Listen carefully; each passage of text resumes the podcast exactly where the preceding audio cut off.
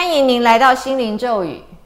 我是正平医师和心悸律师。白天的时候是正平医师，晚上的时候是心悸律师。那么今天是我们康贝疾患学院专辑的第二集。为了呢预防这个肌少症，我们成立了肌少症预防中心，就是康贝疾患学院。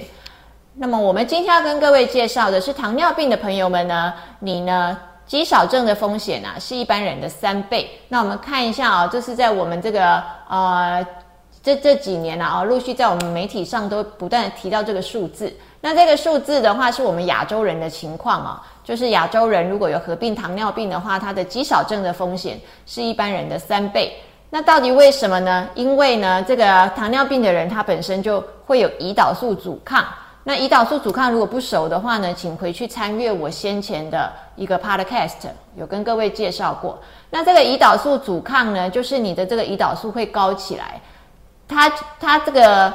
虽然胰岛素这么高啊，但是它却没有办法进到你的细胞里面啊，去代谢你的血糖，所以呢，你糖分也高，你胰岛素也高，这个叫胰岛素阻抗。那这个情形的话，会造成你的身体啊处于一个发炎状况。那我们上一周也跟各位讲，这个肌少症呢跟发炎呢有很大的关系嘛。哦，如果你的一直有发炎体质的话，你的肌肉流失就会比别人严重。所以在糖尿病的患者身上，我们也看到他的血糖控制越不好，他的肌少症就越严重。那看完了亚洲的，我们来看一下美国啊。美国有一个非常有名的一个健康普查，我们叫做 Enhance 啊，就是美国国家级的一个健康和营养的检查调查哦。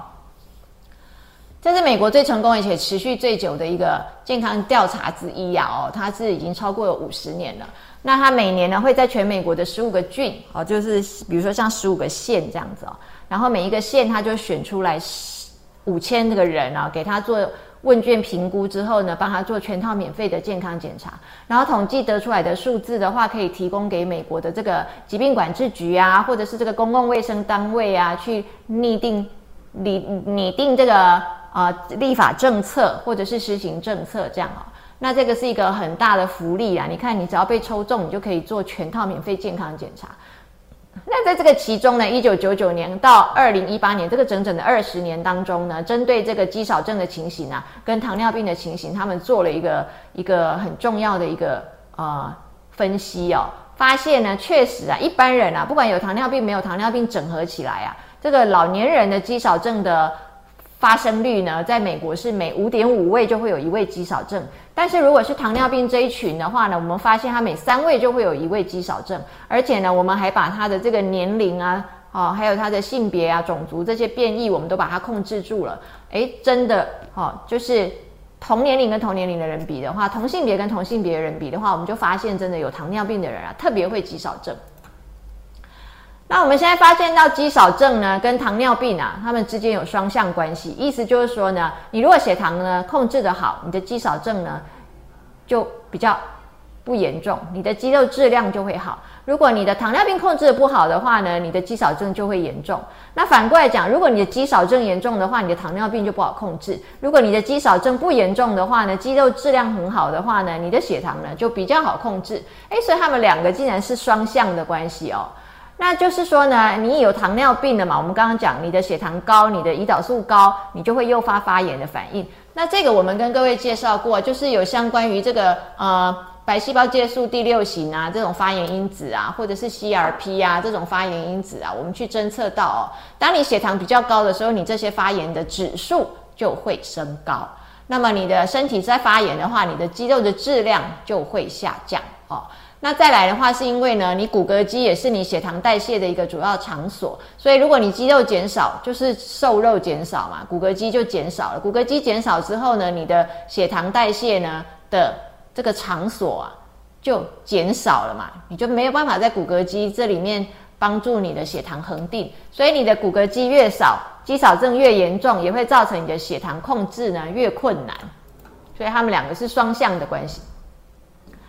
那上一周我们也跟各位介绍过这个立腺体啊，它里面呢产生这个自由基，产生氧化压力的事情，也会造成你肌肉的流失跟你肌肉功能的下降。那今天跟各位讲的是呢，其实如果你的血糖高啊，好，你也很容易就会让你的自由基升高，很容易就会让你的氧化压力升高，因为呢，呃，胰岛素阻抗然后糖化中产物增加哦，就我们这个叫做 AGEs 嘛，然后呢血脂肪增加嘛，这些通通都会让你的呃自由基增加，让你的抗氧化能力下降，这些全部都跟高血糖有关。高血糖会造成你高血脂，高血糖会造成你胰岛素阻抗，高血糖会让你的糖化中产物增加，就是 AGEs 增加嘛，哦，那都会使你的肌肉减少，然后就让你比较容易衰老。那糖尿病的患者到底如何应该要避免肌少症呢？当然最重要就是你一定要稳定控制血糖，这是第一要事。我们刚刚讲，如果你血糖控制不好的话，你的肌少症就会特别的严重。那再来的话，你要加强运动跟加强营养嘛。我们一直讲，你的蛋白质要吃得够啊，运动要做得够啊，维他命 D 要补得够啊。哦，这些我们都有一再提到。那如果是呢，呃，普通人的话，这个蛋白质的话，大概是一天呐。一公斤的体重就配上一公克的这个蛋白质。比如说，如果你是五十公斤的体重的话，你就是五十公克的蛋白质就够了。可是呢，对于这个年纪比较大、已经有这个肌少症比较大的风险哦的人呐，就是说，如果你糖尿病嘛，你风险特别高，那么我们建议你每一天呢，一公斤的体重要吃到一点二公克的蛋白质才够哦。那再加上呢，你必须要运动。我们刚刚讲蛋白质要吃得够，还要运动，还要做得够，维他命 D 要补得够。那这个运动呢，我们现在发现呢，研究上显示啊，长期的运动会改善你的血糖，然后长期的运动呢，会降低你肌肉退化的速度。所以呢，长期的运动确实很重要嘛，哦。然后现在认为这个运动的部分，我们最重要的是要做这个。整合性的运动了啊，我们有提到过这个整合性的运动。整合性的运动就是呢，你不能够只做有氧运动啊。很多人都是觉得他就是我的窜的后啊哦，你一定要配合阻力型的运动。阻力型的运动就是你一定要做一点重力训练。那你说老人家那么虚弱，你还叫他去健身房用重力训练吗？哦啊，如果你真的没有办法去健身房的话，你还是可以在家里举哑铃，或者是用弹弹力带。那你如果不想买哑铃的话，你光是保特瓶里面满满的水也可以拿来当做哑铃来举啦。就是你不能单纯只是散步，你如果要散步的话，请你要走快一点，叫做快步哦。那快步的话呢，我们也比较认为它还是有氧运动，所以你一定要搭配重力训练。现在研究发现呢，光是只有有氧运动呢，它减少肌肉流失的效果是比较不好的。你一定要配上。重力训练才能够减少肌肉流失哦，或者甚至呢，你都没有有氧运动的话，你单纯只做重力训练，你就是举哑铃或者是用弹力带，也都能够减缓肌肉流失。可是我们建议呢，结构性的训练比较好，整合性的训练比较好，是因为你有有氧运动的话，心肺功能的运动还可以保护心血管哦。你不能就是呢，呃，肌肉不流失好了，结果你又变成心肺功能不好。那至于饮食方面的话呢，我们觉得非常重要的是呢，你要有补充蛋白质。可是你蛋白质要吃的是优质蛋白，然后其中最重要的叫做 BCAA 啊，就是支链氨基酸，这是最重要的。那支链氨基酸有三款，有 leucine、valine 跟 isoleucine，其中最重要的是白氨酸哦，白氨酸最重要。那大家就会问说，去哪里吃啊，才吃得到白氨酸啊？哦，我觉得这个可能直接啊。要不要直接买蛋白质粉或是氨基酸粉来补充？因为呢，老人家吃的东西是很有限的哦，实在是没有办法，真的就是单纯去吃优质蛋白，比如说鱼肉啊、鸡肉啊、豆类啊这些，然后来确保你的 BCAA 特别够。所以我建议 BCAA 要特别补哦。那现在我们讲说维他命 D 也非常的重要啊，所以呢，这个呢。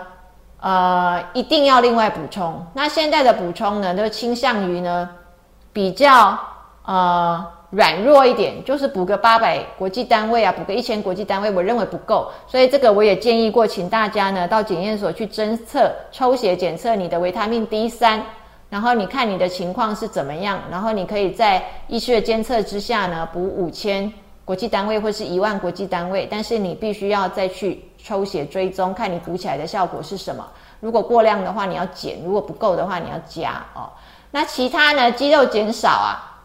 其实还有可能跟你的这个骨骼肌有一定的关系。跟你的这个先天的遗传啊、代谢的功能都有关系。这个下次我们会再跟各位介绍。现在我们要来讲到一个问题哦，就是呢，我们我们知道这个糖尿病啊，它很可能伤到肾脏嘛。我们之前跟各位介绍过的这个肾脏特辑里面有特别提到所谓的呃。所谓这个叫做呢糖尿病肾病变啊，这个我们真的要特别注意了哦。糖尿病肾病变的话呢，我们要去注意这样的蛋白质的摄取量。如果呢你已经有糖尿病合并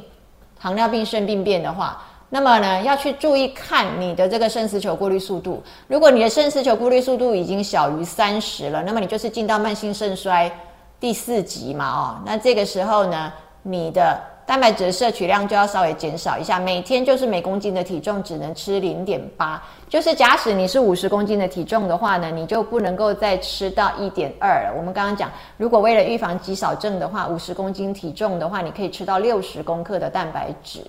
但是现在的话呢，你如果有糖尿病肾病变的话，你要吃到四十公克一天，四十公克蛋白质就够了。那如果已经洗肾呢？因为我们知道呢，洗肾的患者里面有四成全部都是来自于糖尿病，所以糖尿病就是造成肾功能恶化一个很大的一个一个主因呐哦，大大大大群体大数据都是它来的。那所以，如果是呢，已经在洗肾的话呢，但你的蛋白质就不用限的那么严格了，你还是可以回来吃到一点二，也就是说呢，五十公斤的乘以一点二，那么你一天可以吃到六十公克的蛋白质。但还有另外一个重点，你要分配在三餐，你不能够就同一餐吃完，你分配在三餐的话呢，每一餐至少二十公克的蛋白质，这样才可以使你的肌肉合成呢做到最漂亮的一个程度。好，今天先跟各位介绍到这里，下下一集待续。